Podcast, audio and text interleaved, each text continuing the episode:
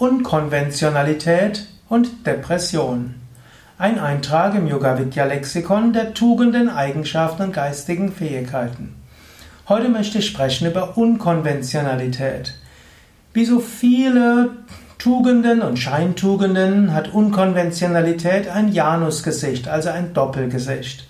Es gibt positive Aspekte der Unkonventionalität und weniger positive Aspekte. Unkonventionalität kann auch in die Depressivität hineinführen. Und zwar dann, wenn du die Unkonventionalität in dem Maße steigerst, dass kein Mensch mit dir zurechtkommt.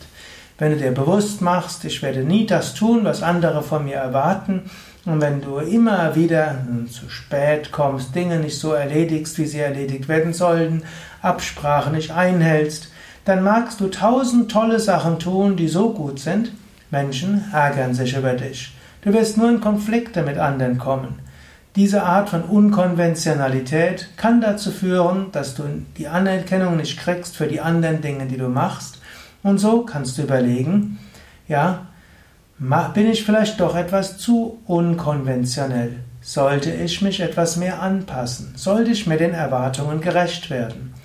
Wenn du eine gewisse Grundstruktur hast, dass äh, du dich an die Gepflogenheiten hältst, an der Menschen, mit denen du zusammen bist, an der Kollegen, mit denen du zusammenarbeitest oder an die Firma, bei der du beschäftigt bist oder auch der Nachbarschaft, wo du gerade bist, wenn du eine gewisse Anpassung dort hast, dann kannst du auch die Wertschätzung der anderen bekommen.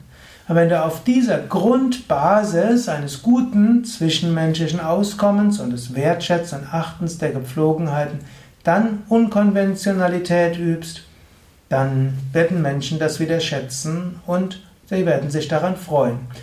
Denn letztlich die ganz normalen werden auch wiederum nicht so geschätzt.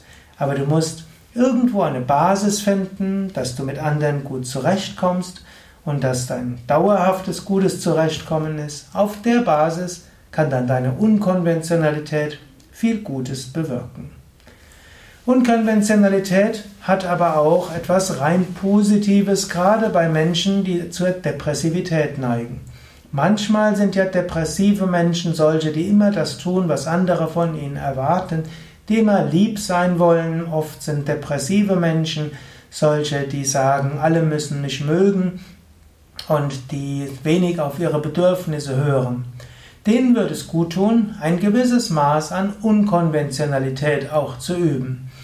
Das kannst du überlegen. Könnte ich vielleicht irgendetwas unkonventionell machen? Könnte ich Unkonventionalität mehr leben? Du kannst zunächst mal damit beginnen, dass du anders aufwachst, anders frühstückst, anders einen anderen Weg zur Arbeit nimmst, bei der Arbeit vielleicht andere Worte findest, deine Kollegen zu begrüßen, vielleicht in einer anderen Reihenfolge Dinge tun, vielleicht deine Zähne auch mit der linken Hand irgendwo putzt statt mit der rechten. Du sagst, das geht nicht. Angenommen, da hättest die rechte Hand gebrochen, wirst du feststellen, es geht. Kannst also jetzt schon üben und so weiter. Also Mach das ein oder andere unkonventionell. Oder auch beim Essen kannst du etwas unkonventioneller essen. Etwas Unkonventionalität weckt deine Spielfreude. Etwas Unkonventionalität gibt neu, weckt neue Lebensgeister, macht das Leben interessant. Auch angenommen, du machst Yoga-Übungen und normalerweise in Yoga-Übungen eine gute Vorbeugung gegen Depressivität, aber angenommen, du hast, merkst trotzdem, dass irgendwann eine Depressivität kommen will, mach die Übungen etwas unkonventioneller. Überlege, was könnte ich anders machen? Wie könnte ich es auch mal so machen, wie es eigentlich mein Yogalehrer nicht so gerne hätte? Mach es irgendwie anders. Mach es etwas unkonventioneller und du wirst feststellen, Lebensgeister werden wieder geweckt.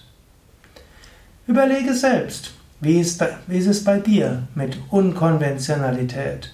Hast du das richtige Maß an Unkonventionalität gefunden?